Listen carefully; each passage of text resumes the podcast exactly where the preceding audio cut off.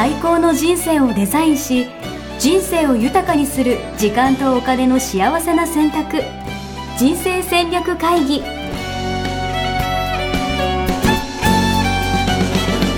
の番組は将来の仕事やお金人生にもやもやと不安を抱えている皆さんに元資産運用のプロキャリアとお金の戦略を同時に考える人生デザインコンサルタントの高頃もさあやが過去5年間延べ1700人の人生を望む形で豊かにしてきたメソッドを時間とお金の選択という切り口からお伝えしてまいります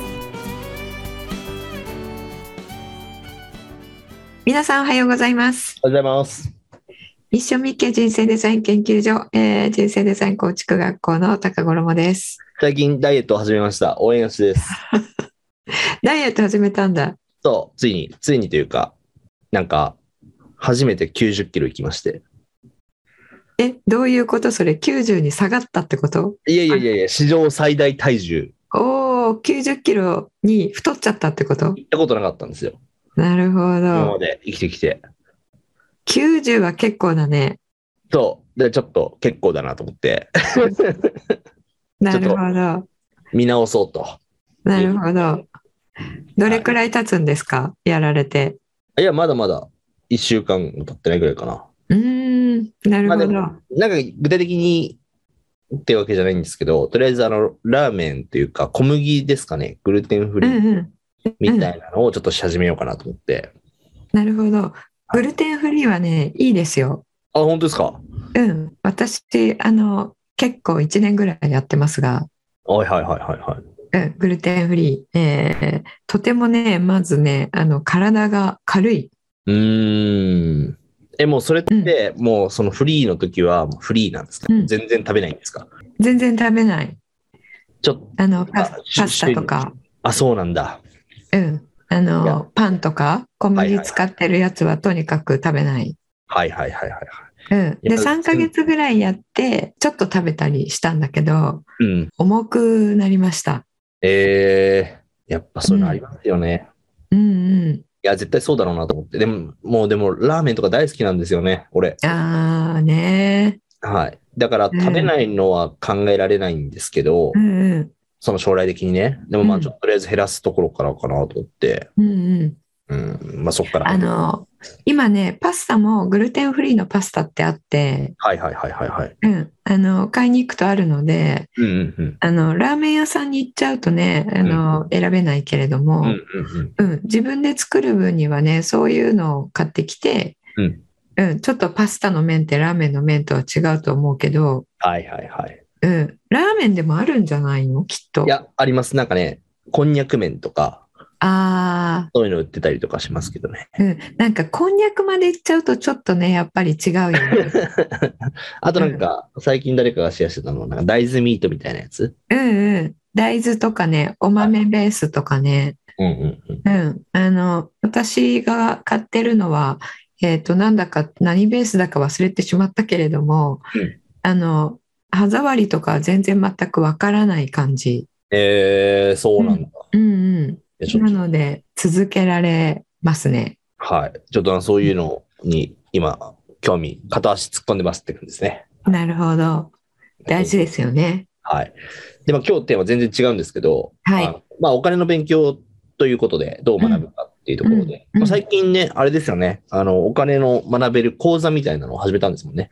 始めてそうるなんです。あの、人生デザイン構築学校は、キャリアとお金を同時に、えー学んでいくっていうコンセプトで、うんうんあの、両方やるうプログラムになっているんですが、うんあの、お金のことを、えー全くこれまで何も考えてこなかった方が、うんあの、突然投資をするっていう投資の勉強に入ると、あの、吸収ができないものがあるっていうことがね、最近ね、分かったんですよね。えー吸収ができないものがある。はい。うん。あの、知識がもともと、あの、不足をしていて、うんえっ、と、JDS でお伝えするものが、あの、今までやってない人を想定しているんだけれども、うんえーでもちょっと、あの、えーついていけないみたいな、はいはいはいはいはい。うん人が、あの、とても最近増えてきていて、ええそれでなんかその経済的な用語を知らないとか、なんか、ななんていう、知識的な問題なんですか、やっぱり？うん、知識的な問題ですね。今まで、あの、全く考えてこなかったっていう方、うんうんうんあの、えっ、と、初期というか、えー、7期、6期、7期、8期ぐらいまでは、うん。あの、言ってもですね、うん。えー自分で、あの、経済ニュースとか見ていたり、うんそういう方が多く入っていただいてたんですよね。うんうんうん。うん、ですけど、最近は、あの、とても多くの方に入っていただけるようになって、うん。あの、そういうものはもう無縁の生活人生をしてきたと、はい。うん、いう方が、えーもう入っていただけるようになったんですよね、最近。うんうんうん。うんそうすると、経済用語はもちろんですけれども、うん。その、福利っていう考え方も、はいはいあの、あんまり聞いたことないはいはいはいはい。うん、とか、えっ、と、えー投資信託っていうものに関しても、なんかどういう仕組みになっていて、何をどういう観点で、えー選ぶっていう話に入っても、うんあの、その話を聞く、聞いている用語が、まずわからないっていうね。はいはいはいいやでも難しいですよね。なんかお金って一言で言うとお金ですけど、じゃなうんい投資信託、株とか FX、為替とかなんかうん。高とかうん。金利とか、なんか基本的ななんとなく聞いたことある言葉でも、いや実は意味とかは分かってないみたいな話とかなんかイメージできないっていうのはすごいなんか言われてみたら確かにそうなんだろうなっていうのはうん、すごそうなんですよ。ね。うん。うんそうなんですよ。今まではね、ちょっとあの、えー投資は自分でちょっとやってましたとか、うん。まだやってないにしても、あの、ちょっと勉強してますとか、そういう方だったのでね、あの、うちは、えっと、リスクをコントロールするっていうところが、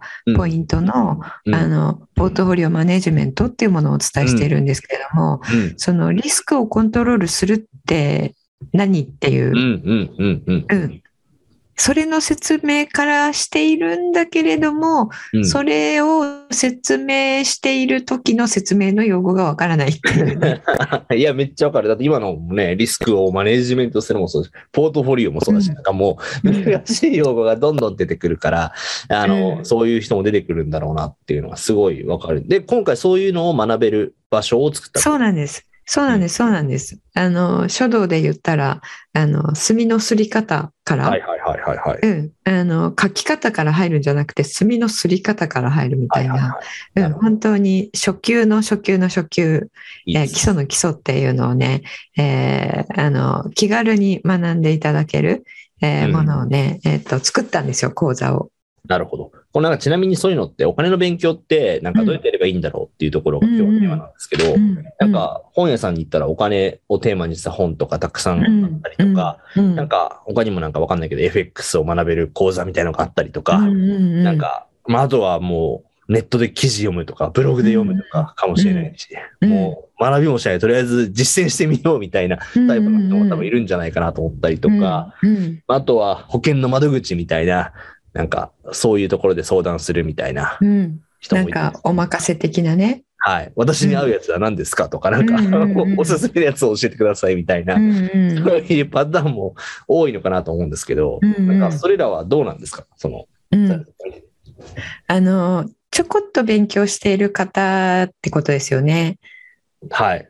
うん、ちょこっと勉強している方で多いのが、あの、本と,、えー、とネットで今結構 YouTuber の方もねお金のこと言ってらしたり、うんあの SNS でもね出してる方とても増えているので、あのえー無料でもねたくさん学べるんですよね。うんうんうんうんうん。うん、でその無料で学んできた、えー方のうんあの知識なんですけれども、うんあの偏ってるんですよね。うんうんうん。うん、はい。で、えっと、ここで得たこの知識が一部のことを、まあ、YouTube とかですね、SNS とかっていうのは、あの、その時のその10分なら10分で、えー、分かりやすく説明する必要があるので、あの、それ以外は全部端折るわけなんですよね。はいはいはいはいはい。うん。そうすると、あの、真実って分かりやすくなればなるほど、真実からかけ離れていくわけですよ、説明が。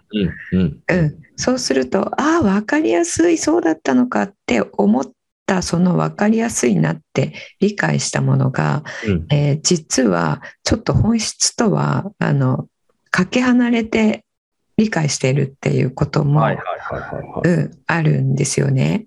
分かった気になっちゃうみたいな感じなんですね。そうそうそうそう。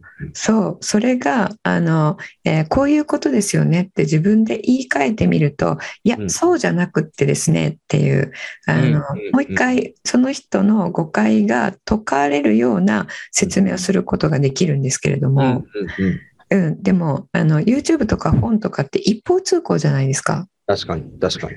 うん、なので自分があの得た理解が合ってるかどうかっていうのを確認するチャンスがないんですよね。なるほどね。都合のいいように学んじゃうみたいな。そうそうそう。で、それも自分が今まで持っていたベースでしか理解できないので、うんうんうん。うん、その今まで持っているベースが、あの、何々領域出身の人とか。その専門性がどこにあるかとか、うん、うん、これまでどういう系の知識を入れてきたとか、うん、そういうことに引きずられてあの本質の部分が本質として捉えられてないっていうことも結構あるんですよね。うんうんうんうん。うん、そうすると実践をしようと思った時にその、えー誤って理解しているところがあのすごくこう、えー出てきちゃうんですよね。うん、なるほどな。うん、でなんでそういうことをしているのかっていうところを、えーこう突き詰めていくといやだってこうこうこうですよねこれってみたいな、それいやそれってそうじゃないんですよっていうね、うん。えーものがあったりするんですよね。それがね、あの、本とか、えー YouTube とかで、だけで、あの、お金の勉強をしていることの、まあ、うん危険性というかね。なるほどね。うん。確かに。分かった気になっちゃって、で実はなんかその知識的なところとか、まあ実際に実行するときも、要は何か型落ちみたいな感じになってる。そうそうそうそう、そう。もう本当におっしゃる通り、一つが欠けているだけで、うん全然違う行動になってしまうので、うん。それがね、ちょっと怖いんですよね。危険ですね。なるほどな。うんうんいや、すごいわかる。私だともともと FX から入ってますけど、要はその FX のことばっかりはその調べたりとかするわけですよ。うんうん。だからなんか、なん、なんていうのかな。絶対その、全体を通してのバランスの良さみたいなのは、うん。タイムだと思いますね。うん。うんうん。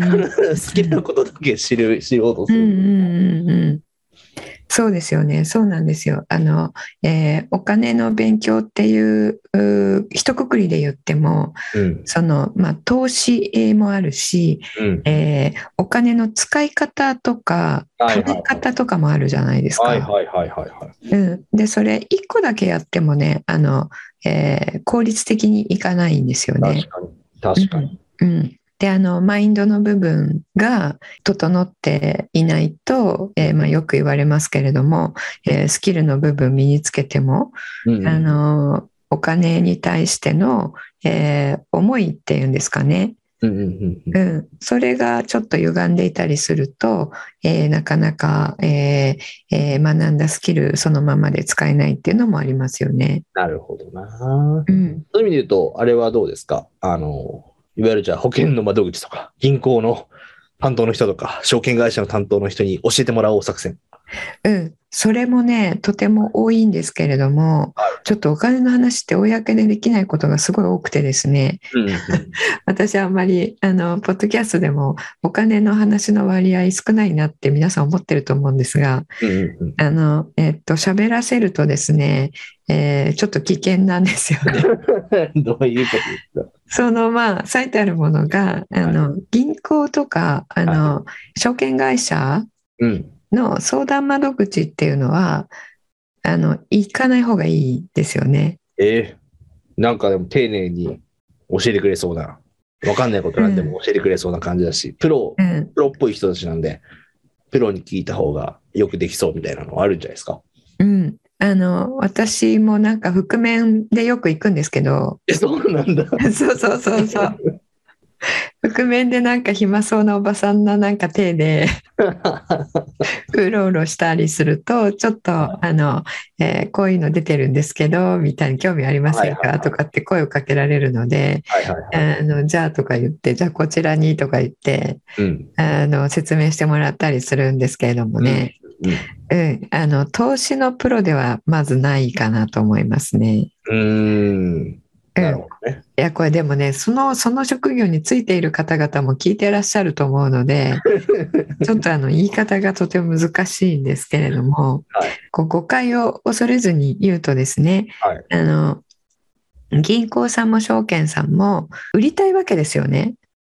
うん。金融商品を、金融商品を。信託だったりとか。はいうん、そう。なので、えっと、売りたい商品を進めてくるわけですよ。うんうんうんうん。うん、で彼らはキャンペーンをやってまして、うん新しく出た投信をあの何月中にいくら分売るみたいなねノルマがあるんですよね。うんうんうんう。うんん、なので、えっと、今飛び込んだ、えーお客さんにはそのお客さんがどういう人であれ、えーそのキャンペーン中の商品をまず売りたいっていうのがあるんですよね。うーん。なるほど。もうすでにこのゴール設定というか目標があるわけですね。そうそうそうそう。これをうん販売できたら嬉しいなという。うん、であまりにも違ったら売らないですけれども、はいあの投資信託ってまあ良くも悪くも、えーまあどんな人にも、えーいいようにあのなっているので普通の個別銘柄よりは。うんうんうん。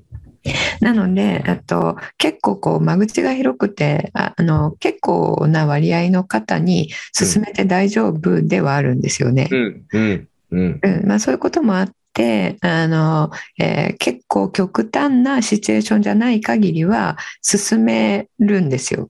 うんうんうんうん。うんあのえーシチュエーションっていうのは、えーリスクをどれだけ取れるかっていう、えーことは個人差があってまああのリスク許容度っていうね、えー投資をちょっと学んだことがある方なら聞いたことがあるかと思うんですけど、あの投資ってどれだけリスクを取れるかっていううことを知って初めてあの自分に合った投資っていうのはできるんですね。うんうんうん。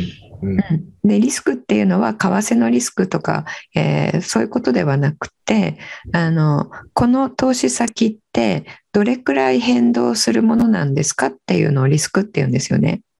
この振れ幅ってことですね。はいそうそう期待からのあのずれたずれる確率ですね。でそれがあの、えー自分はあの、えー5%ぐらい期待からずれたらもうえーこれってこんなに下がると思わなかったよって怖くなっちゃうか、えー30%ずれてもあの投資はこんなもんじゃないのって言って、えーうん。平常心でいられるかっていう、まあ、それをリスク許容度っていうんですがうん。それをちゃんとあの測ってあじゃあこの人はリスク許容度30%なので、えーこの投資信託は合ってますねとかこの人は5%なのでこれは合ってませんねとかうんそういうあのオファーをしてくれる、えー方だったらとても信頼がおけるんですけれども、うんうん。あのついぞ会ったことがないですよね。確かに。うん、で、えっと、リスクの話はしてくれないですよ。うんうん。うん、でちなみにあのこれってリスク何パーセントですかって聞いたりしてもうんあの質問の意味を分かっていただける方も少ないんですよね。あ、そうなんだ。そううん。リスクの説明はこういうふうにしてくださいっていう、えーのを教わっているのがあってあうんこれはあの為替のリスクがあって国のリスクがあってとか、はいはいはい。なんか変動リスクありますよみたいなね。うん、そうそうそうそういう説明になっちゃうんですよね。なるほど。リスクはありますよってことですもんね。そうそうそうそう。うん、そっちのリスクじゃなくって、まあ、投資でリスクって言った場合には、あの意味がね2個あるんですよね全く違う意味の。うんうんうん、その為替のリスクとかいうのとは全く別にうん。あの、えーこれってこういうリターンの期待が、えー期待できますけどそこから実際にはどれくらいブレちゃうんですかっていうのがもうあの、えー過去の実績から統計学上の計算で出てるんですよね。でそれをあの使って、えーっとまあ、これとこれとこれを買ったら、えー全体でリスクがどれくらいになるかっていうのを弾いてで、自分は10%リスク取れるんならその中に入ってるっていう状態で、えー買う必要があるんですけど、うんうんうんうん、なのでこれリスクいくらですかって言ったら投資信託 A のリスクは、えー10%ですとか15%ですとかすぐに言っていただきたいわけなんですが。うん。そういうことがあるっていうことも知らずに売ってるう方もとても多いので、なるほどな。まあだからそういうところで学、そういうところは要は学ぶ場所っていうわけじゃなくて、要は向こうの、まあ営業を受ける場所ってことですもんね。そうですそうです。でちょっと前まではあの彼らの手数料が高い順に売ってきてたんですよね。はいはいはいはいはい。うん、で手数料があの彼らの懐に入る利益になるので、うんですけど手数料って私たちから見たら低い方がいいわけじゃないですか。そうでも高い方からねおすすめしてくるんですよ。うん。うん。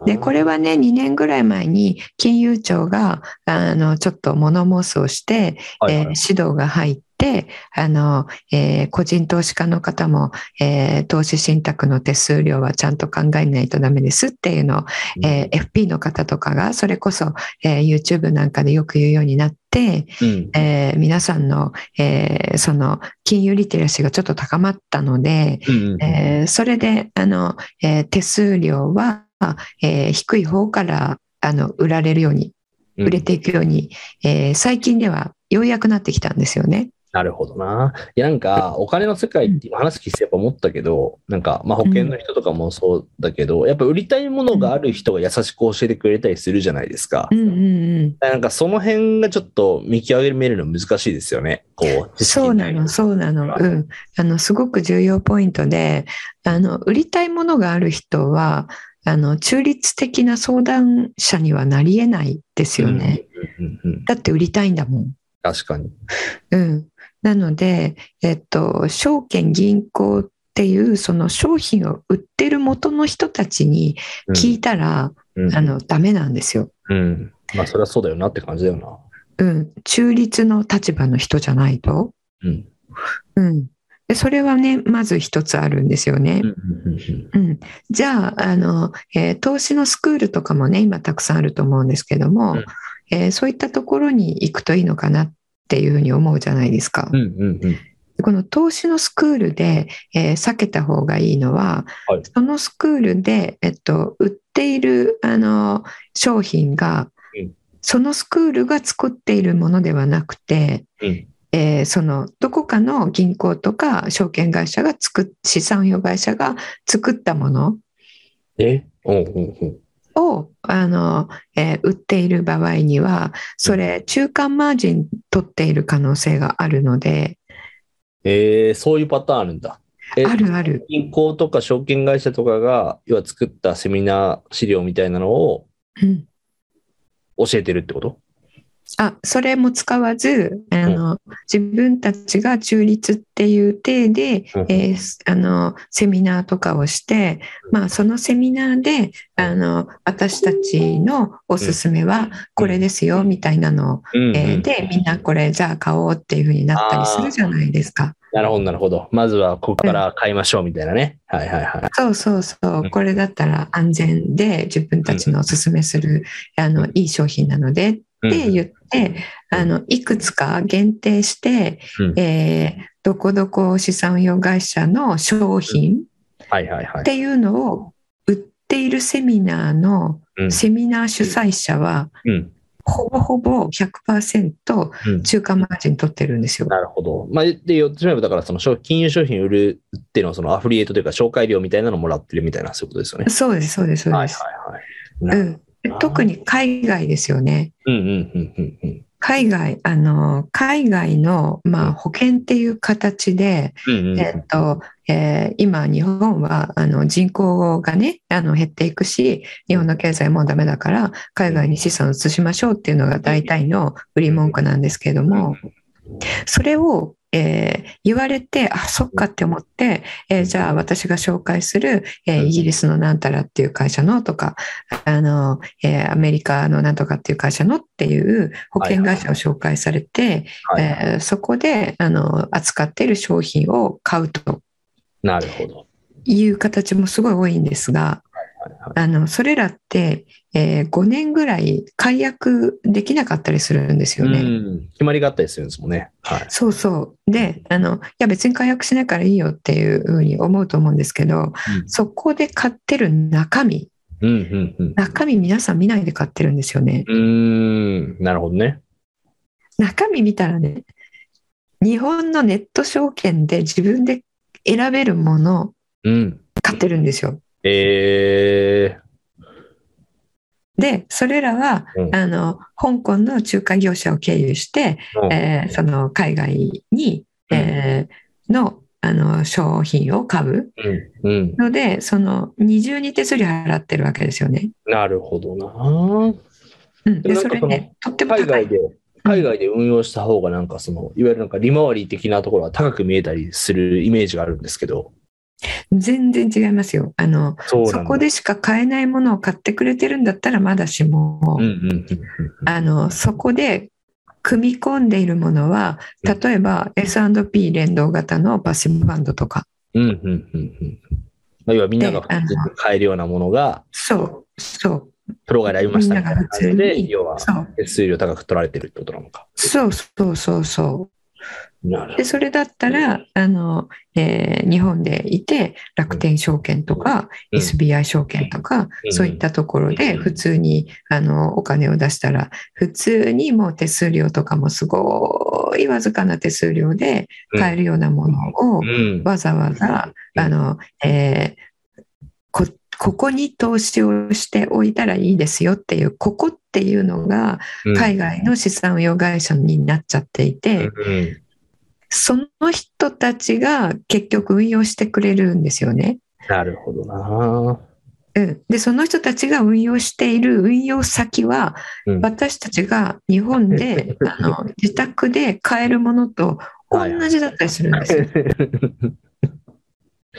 全く意味がないんですよね。なるほど。いや、だから知らないって怖いですね、それも含めてね。そうそうそう。なのでね、あの、スクールっていうのもうん、もし、えーそういう、えーあの、限られたものを、うん。えー最後に進められる場合は、うんえーそれ、あの、えーそのまま信用して買わない方がいいですよね。なるほどな。うんあ面白い。いや、いいですね。今日なんか、ブラックトークですね。ねえ、えっと、私、どうしましょうっていう感じですけど、敵を作っちゃいますよね、これね。はい。あでもそういう意味で言うと、まあ、さやさんのね、講座とかも、まあ、これから始まるのかな？今後ってことだと思うんですけど、なんか、そうですね。こんな人はでも向いてるけど、こういう人は向いてないよとか、そういうのはあったりとかするんですか、うん、そうですね。あの、今ので言うと、うんえーその、えーこの基礎講座は、うんえー基礎の知識をまずつけていただくっていうのを、あの、うん目的にしているんですね。うん。うん、投資を始めるために必要な、えー知識。うん。で、それってさっき言ったリスク許容度っていうまでもいかず、その前、うん。うん。今のように、えーっと、えーそういうあのセミナーに例えば行ったとして、えー自分で、えーなんかこれ変だなって思えるような知識。うん。うん。あとは中身を見て、あ、これだったら自分で買えるよねとか、あうんこれは買えないよねっていうものがわかるような知識。うん。うん。うん。あとは、あの、えー自分で、あの、いろんなスクールあると思うんですけども、うん。それこそ為替のスクールとか、株の売買をしているスクールとか、うん。あの、すっごく危険な、あの、えーオプションっていうものをね、オプションと先物を、えー駆使してうん。投資をする手法とかあるんですけども、うん。うん。そういういろんなスクールがある中で、うん。どれが自分にあのうん。最適かっていうのを見極められるような、うんうんうんうんうん、そういう知識を入れることを目的にしてるんですね。なるほど。うん、自分が投資を始めるっていう、えーよりはあのそういうところで、えーじゃああの、えー自分はあの FX が合ってるのか、うんあのえー個別の株の売買を、えーいきなり始めるのが合ってるのかうん投資信託で始めるのが合ってるのか、えーそういったことをあの自分で分かるようになる。うんうんうんうん、そういう知識をね、入れることを目的としています。いやー、大事ですよね。いや、なんか、今話聞いて思ったのは、やっぱ最初の買い方というか、やっぱ始め方ってすごい大事だなって。そうそう、始め方すごい大事。なんか、じゃあちょっとノリで買って、それが1%でも手数料高かったら、全然パフォーマンスとしては、しかも長くやるんだったらうん変わってくるわけじゃないですか。うん、そうそだからその金額のことを考えたら、本当に知識って大事だなっていうのを、う。うんちょっと思いましたね。そう。あの、この1%の差が、えーこれって20年、30年ずっとやっていくものなので、うんうんあの、500万ぐらいのね、差になったりするんですよね。そうそう。うん。すごい違うので、あの、なるべく中間マージン払わない。うんうん。1%だったらね、100万円でも 1%, 1万ぐらいでしょみたいな。そうそう。か10万だったら1000円でしょぐらいな感じで思っちゃうんだけどそう、そんなのそれくらいかみたいにね、うん思ってるんですけども、あの、投資ってよく聞くと思うんですが、福利なんですよね。うんうんうん。うん、あの、えー得たリターンをそのまま投資しておくと、その得たお金がまたリターンを生むっていう、うんうんうん。そういう性質があるので、うんあの、それを考えると、ちゃんと計算すると、うんうんあの、1%の違いってすっごい金額になるんですよねい。や、そうですよね。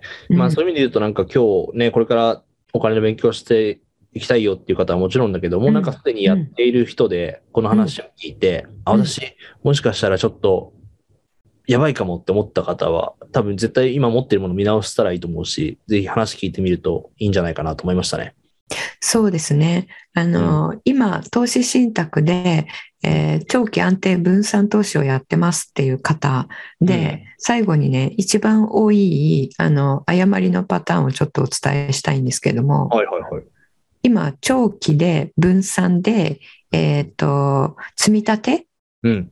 ていうのを、あの、個人はそれがいいですよって結構、えー最近新たに出た本とか、うん。あの、いろんなところでいろんな方が言い始めていて、えーで、それが確かにそうなんですよ。あの、長期投資で分散投資で積み立て投資が一番効率がいいんですが、それをやってるつもりでそうなってないものを買ってるっていうのが結構例であるんですよね。うん。うん。うん。その最たるものが投資信託。はい。これ、投資信託には、あの、パッシブファンドっていうのとアクティブファンドっていう2種類があって、これ、あの、性質が全然違うものなんですよね。うんうんうん、なんですけど、皆さんこの区別が分からずに、うんあの、ごちゃ混ぜに入ってるんですよ。うん。うん。ごちゃ混ぜのやつをいろいろ買ってるってこと？いろいろ買ってる。はいはいはい。うん。で、ごちゃ混ぜに買う戦略はあるんですけど、うん。それは戦略として順番があるんですよね。で、戦略にしているってことは自分で分かって買ってるんですけど、うん。うん、この、えー5個、えーと信託買っているとしたら、うん。そのうちの3個はパッシブで2個はアクティブね。うんうん。えーその2個は日本株とあの米国株ねとか。うんうん分かって買っていたらあのコントロールしているのでいいんですけど分かって買ってないうん。っていうケースがすごい多くて。そうするとその、えー先ほどお伝えした自分のリスク許容度っていうのを超えちゃうんですよね。うん。なるほどね。そうするとどうするかというと、えー自分はこれ、えー20%のリターンが出ると思って買っていたのに、うんえー20%のプラスじゃなくって、えー20%のマイナスになっちゃったとか、逆に損する可能性があるってことですね。そうそうそう。うん。で、投資っていうのは、あの、どこまで下がる可能性があるかを知ってて買うのが大切なんですよね。うんうんうん、ずーっと上がっていくものっていうのはないわけなので、うんうん。ですけど、上がったり下がったりしながら、10年とかで見ると、あの、資産は増えてますよっていうところを狙っていくのが投資なんですよね。ですけど、あの、えー上がったり下がったりっていうのが耐えられないと、あの、えー変な、あの、売買をして失敗してしまうんですよね。なので、元から、この自分が、あの、買っているこの A というファンドは、えーどれくらい上がったり下がったりするんですかっていうのが分かって、うんえー5個買ってるんだったら5個とも。それを、あの、どうやったら自分の、ああの、えー大丈夫な範囲にこの5個を収められるかっていうのを決めるのが、あの、配分なんですよね。はいはいはい。ポートフォリオってやつですか？そうそうそう。それを組み合わせて、えーやっていただけると、うんあの、初心者の方でも、うん。えー全然もう下がっても、えーうん。自分の想定内っていうもので、えーところまでしか下がらないので、うん。えー怖い思いをしないでずっと続けることができるんですけれども、うん。そのパッシブだかアクティブだかもわかんないで、えー中身もなんだかわかんないで買ってるっていうと、うんあの、えーリスクも分かってないわけなので、うん。えー自分が想定している以上の下げになってしまって、あのその時に、えー人間は必ず、えーサプライズが来ると慌てるので、うんうん焦って変な行動をしてしまって、あの10年間、えー投資してるけど、10年前と資産総額全然増えてないっていう方もたくさんいるんですよね。ええなるほどな。いや、でも今のそのリスク許容度みたいな話とか、ポートフォリオマネージメント的な話とか、うんいや、なんか言葉では知ってても、実際できてる人っていうと、いや俺の肌感覚で言うと、いや、マジで1%もいないんじゃないかぐらいの感じなんじゃないかなあ。1%全然いないですよ。あそうなんですか。そうですよ、全然いない。うん。この基本、基礎コースの方ではなくて、あの、JDS の香港の方に入ってきていただいている方、うんうん。あの、結構積み立ての分散投資してますっていう方結構多いんですけど、うんうんうん。あの、中身見せていただくと、うん今言った、あの、えコントロールができてないケース、がうんうん10人中10人なんですよね。えー、なるほどな。じゃあやっぱこれ聞いて、いや、そんなのできてるよとか、分散してるよ、分散してるよとかみんなね、言い言いそうな感じするけど、じゃあそれが正しくコントロールできてる分散なのか、うん、ただ適当に買ってるやつなのかっていうだけでも全然違うってことなんですもんね。そうそう。あと、名前がちょっと違うだけなんだけど、うん同じところに投資をしているものをはいはい2個も3個も買ってるとかっていう無駄な していて、なるほどな。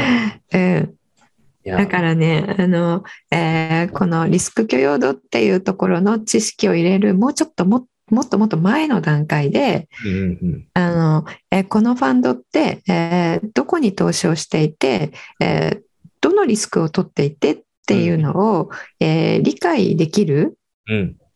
うん、そういう基礎知識がまず必要かなって思うんですよね。なるほどなう。ん、あとはあのニ NISA とか iDeCo とかうんうんうん。これね全員やった方がいいって思ってませんか？え、やった方がお得なんじゃないんですか？やややらない方がいい人もいるんですよ。ええやった方がなんか税金が安くなるとかそういう話なのかと思いました。どうせうん投資してるならってね。そうなんですよ。ですけどやらない方がお得な人もいて、うん。うん、10羽人からげ全員が NISA も iDeCo もやってないのをやった方がいいよっていうものじゃないんですよね。ええとか、そういうね、あの、なんでしょうね、えー一部のこのプロパガンダに踊らされて、うん。えーこれはいいんだって思い込んで、えー買ってるっていうのも、あの、知識不足で、うん。えーよくあるパターンなので、うん。うん。うん。その税金のことも含め、えっと、まあ、どうやって始めるかですよね。うんうんうんあと、どこにあの情報を取りに行くか、うんうんうんうん、っていうのがあの揃って、えーで自分で情報を取りに行けて、えー自分であの新しくこういうのがあの出たんだってとかっていうのが、えーニュースとかで現れた時に、うん。えーそれってどういう種類の投資案件なのかっていうのがうん。整理できるぐらい、うんうんうんうん。うん、になってると安心してできるかなって思いますね。いいですね。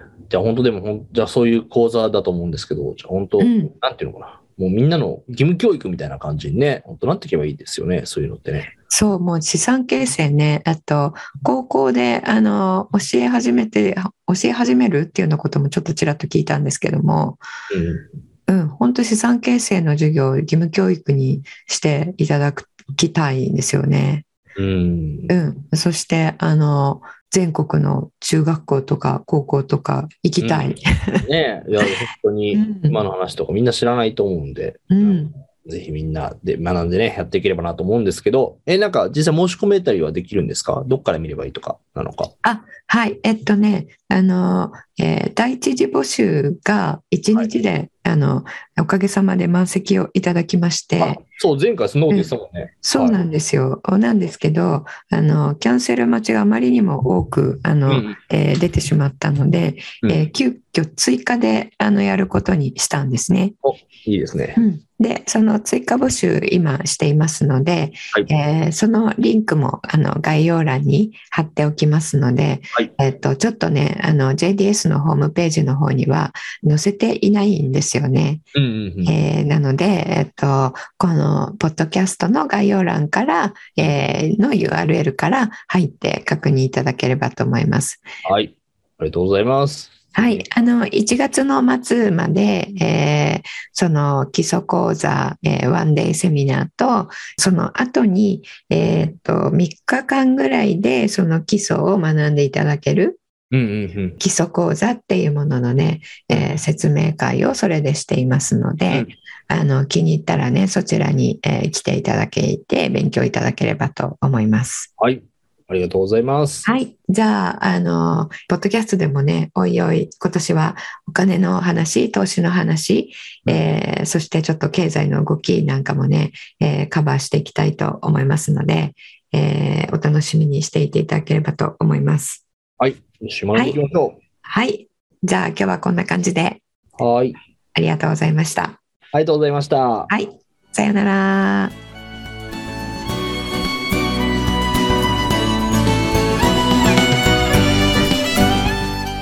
構築学校では通年募集を開始しました。